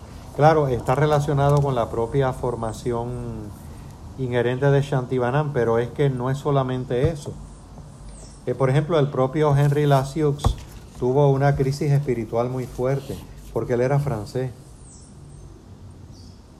¿Ves el, el ángulo? Definitivo. O sea, el... Son casos muy excepcionales Ajá. que logran Exacto, aquello sí, contra sí. lo que advertía Jung cuando decía Sí. que veía sumamente riesgoso en un sentido psíquico profundo alguien querer vivir las verdades universales fuera de sus propias coordenadas culturales.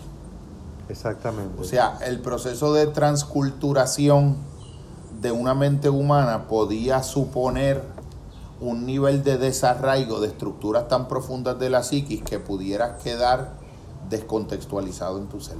Pero entonces, en el caso, por ejemplo, de un Father Dorothy, que también lo tiene Anthony de Melo, en el caso de Father Dorothy en Shantimanán hindú como Anthony de Melo, este, pues mira, eh, parece ser que tienen una dimensión inclusiva de la dinámica religiosa que facilita el diálogo interreligioso versus la visión unidireccional que hemos tenido en Occidente.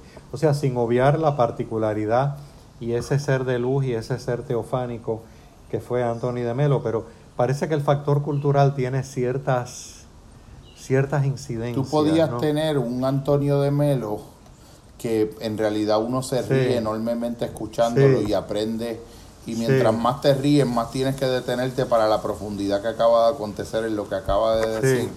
Que en el asunto de la imperturbabilidad, por ejemplo, citaba un compañero legendario de seminario que todos los días se levantaba y salía del seminario a buscar un- el periódico mañanero a un kiosco de revistas donde el dueño del kiosco de revistas era como el dueño del kiosco de revistas aquel que había en el monte. Lo trataba con una con una gran enorme aspereza. Y él veía que su compañero de seminario todos los días se levantaba y volvía insistía en regresar a comprar nuevamente el otro amanecer el periódico en ese kiosco de revistas sabiendo él que existía otro kiosco de revistas a la misma distancia donde vendían el mismo periódico al mismo precio y la persona era sumamente generosa. Antonio no, no pudo contener el deseo de preguntarle a su compañero de seminario y aprovechando un momento donde coincidieron en el desayuno le preguntó por qué. Mira, yo he visto que tú sigues yendo a comprar tu revista en tal lugar donde esta persona te trata mal, te trata grosera y ásperamente, sabiendo yo que tú sabes que está- hay un otro lugar donde tú puedes comprarlo y la persona es muy amable. Y él le dijo, Antonio, eso tiene una razón bien importante. Yo he tomado la decisión fundamental en mi vida de vivir todo mi ser como un hombre libre. La primera decisión que yo tomo todas las mañanas es salir del seminario a dar un paseo y a comprar el periódico.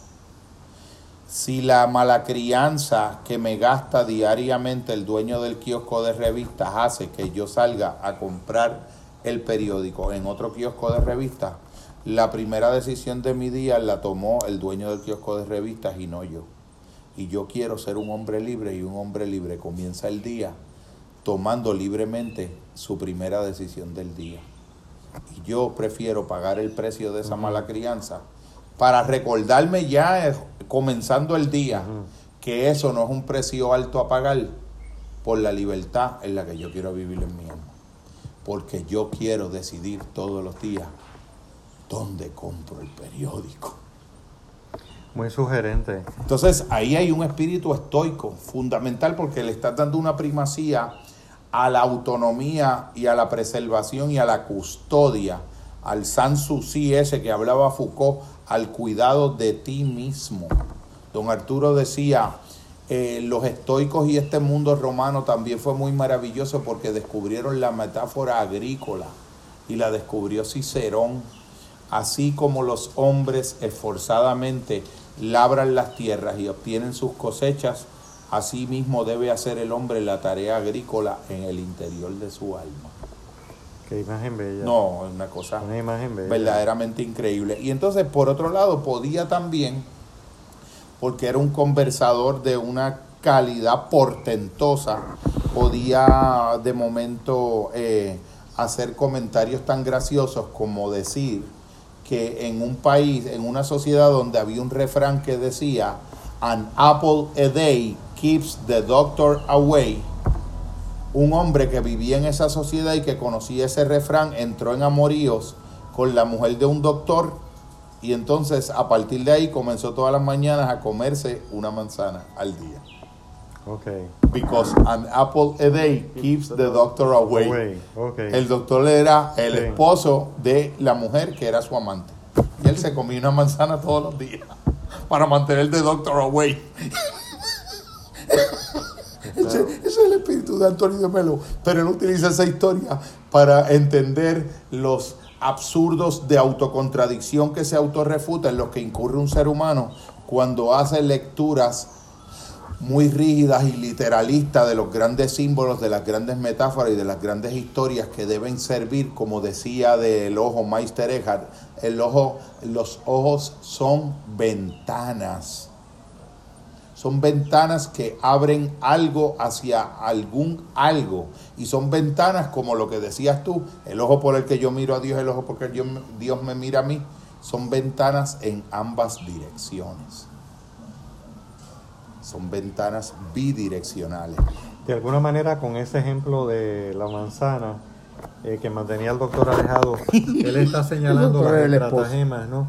Los niveles de, de la gran capacidad que tenemos en, a nivel de nuestro ego de autoengañarnos. Definitivamente. De los diferentes estratagemas de autoengaño. Yo creo que también, no que también sin mencionarlo de esa manera, pero está implícito, eh, Anthony de Melo es un antídoto a la posibilidad de vivir una espiritualidad que se cierre sobre la revelación, la imagen, el símbolo y lo convierta en un ídolo y en una idolatría.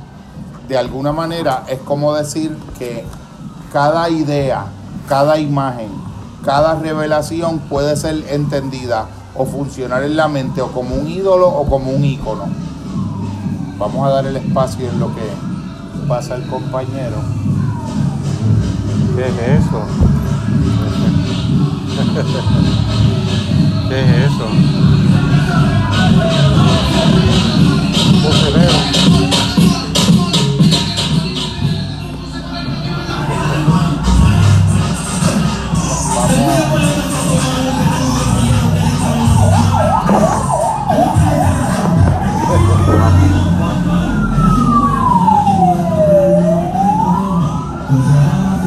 Salida para allá? ¿Cómo? ¿Tiene salida a la calle? No. Es un cul de sac. Es un cul de sac. Tiene que volver. Tiene que regresar. Pero fíjate que si uno lo, si uno, si uno ve lo que está aconteciendo en este mismo momento, también, también en alguna medida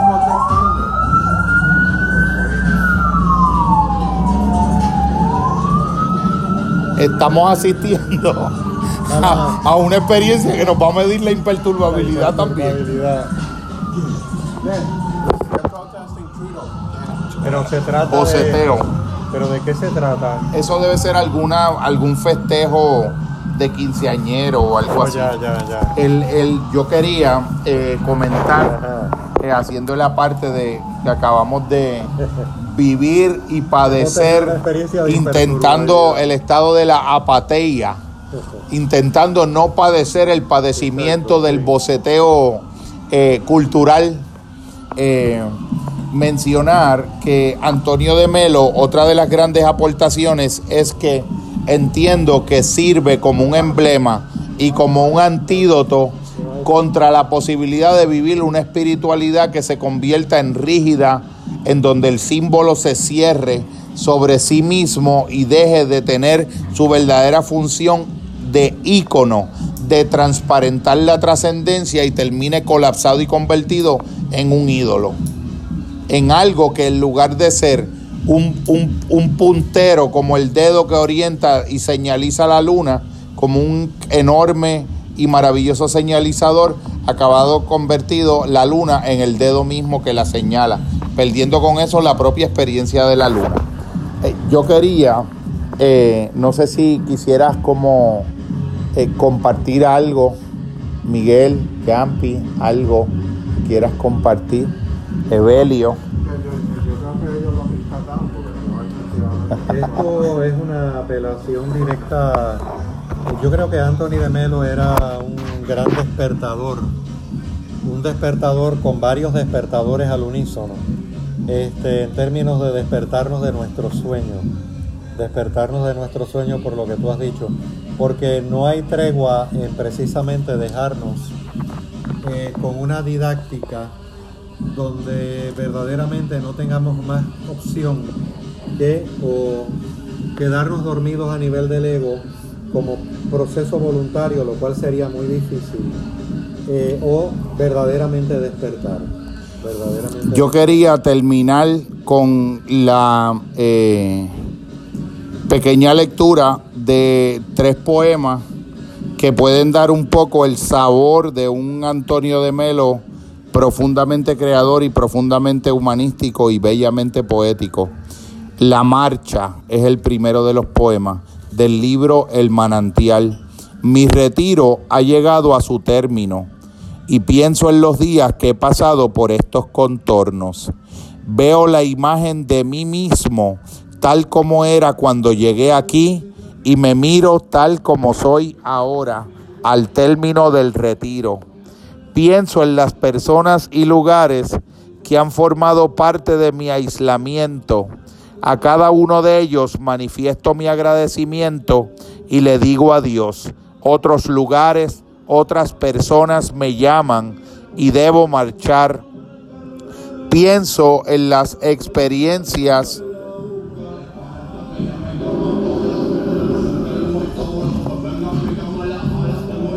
Estamos teniendo una vivencia de... Estamos confrontando un momento de disrupción, inconvenientes técnicos que se han solucionado. El poema La Marcha. Mi retiro ha llegado a su término y pienso en los días que he pasado por estos contornos. Veo la imagen de mí mismo tal como era cuando llegué aquí y me miro tal como soy ahora al término del retiro. Pienso en las personas y lugares que han formado parte de mi aislamiento. A cada uno de ellos manifiesto mi agradecimiento y le digo adiós. Otros lugares, otras personas me llaman y debo marchar. Pienso en las experiencias que he tenido, las gracias que me han sido otorgadas en este lugar. También a todas ellas estoy agradecido Pienso en el género de vida que aquí he llevado, el ambiente, el horario cotidiano. De todo ello me despido. Otro tipo de vida me espera. Otras gracias, otras experiencias. Y al despedirme de las personas, lugares, cosas, acontecimientos, experiencias y gracias, lo hago obedeciendo a un inexcusable imperativo de la vida. Si deseo estar vivo, he de aprender a morir a cada momento. Esto es a decir adiós, a marchar, a seguir. Una vez hecho esto, me vuelvo hacia el futuro y digo bienvenido. Estamos aprendiendo, tenemos una lección para ver cómo está nuestra imperturbabilidad. Este, Imagino el momento en que mañana partiré de este lugar y le digo bienvenido. Pienso en el trabajo que me espera, las personas que conoceré, el género de vida que voy a llevar, los acontecimientos que tendrán lugar mañana y extiendo mis brazos para dar la bienvenida a los requerimientos del futuro. Habían dos poemas adicionales que iba a, a leer. Eh, voy a voy a leer solamente el más pequeño de ellos para cerrar el eh, no sé, lo intento, intento, intento. Voy a. Yo creo, que, el, ímpetu se está. ¿Qué lo dejo ahí? Es un Sí. trabajo con la imperturbabilidad. Yo creo que entonces quedó, quedó para un momento futuro la lectura del poema Amor, el santuario en- del libro El manantial, por razones del acontecimiento que está aconteciendo, del boceteo en los alrededores que ha eclipsado el momento, pero también nos ha dado una oportunidad jocosa de entender el Puerto Rico en el que vivimos Y la experiencia de la, de la- y la experiencia de la taraxeia, apaceia, autarqueia. Gracias hermanos por este momento y a todos los seres del porvenir, bendiciones en el camino. Un abrazo solidario, luz al sendero. Bendiciones.